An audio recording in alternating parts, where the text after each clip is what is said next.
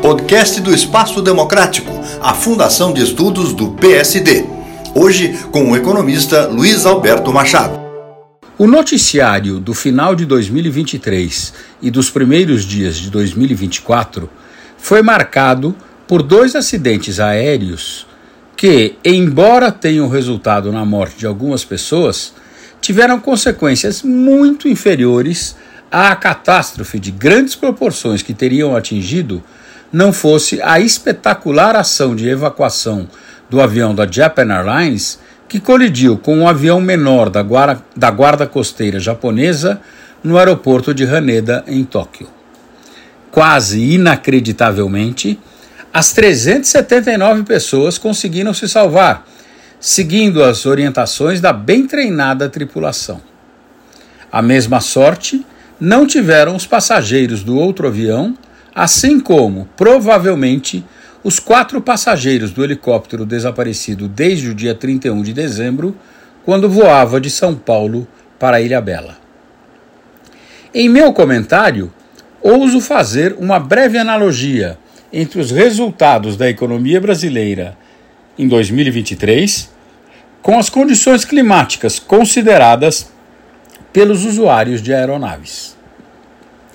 Na área externa, a economia brasileira fechou o ano voando em céu de brigadeiro, com reservas internacionais próximas de 350 bilhões de dólares e um superávit de 98,8 bilhões de dólares na balança comercial, resultante, em grande parte, do excepcional desempenho do setor agropecuário, com produções recordes nas principais culturas, como soja, algodão e milho. Estimativas para o total do ano apontam para um avanço de 25% no volume de vendas da agropecuária, mais do que o suficiente para contrabalançar o fraco desempenho da indústria de transformação, principal responsável pela queda das compras externas. Na área interna, a economia brasileira também se aproveitou de condições climáticas favoráveis para voos que, se não chegam a entusiasmar, foram superiores às estimativas realizadas no final de 2022. Sem enfrentar maiores turbulências, a economia brasileira chegou ao final do ano com um crescimento próximo de 3%, uma inflação satisfatória para os nossos padrões, uma taxa básica de juros ainda alta, mas com declínio sistemático, com o dólar abaixo dos R$ reais, revelando fortalecimento da nossa moeda redução do desemprego e o índice Bovespa atingindo seu pico histórico.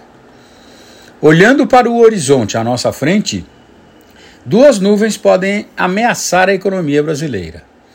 A primeira diz respeito à provável redução do ritmo de produção da nossa agropecuária, em especial no primeiro semestre.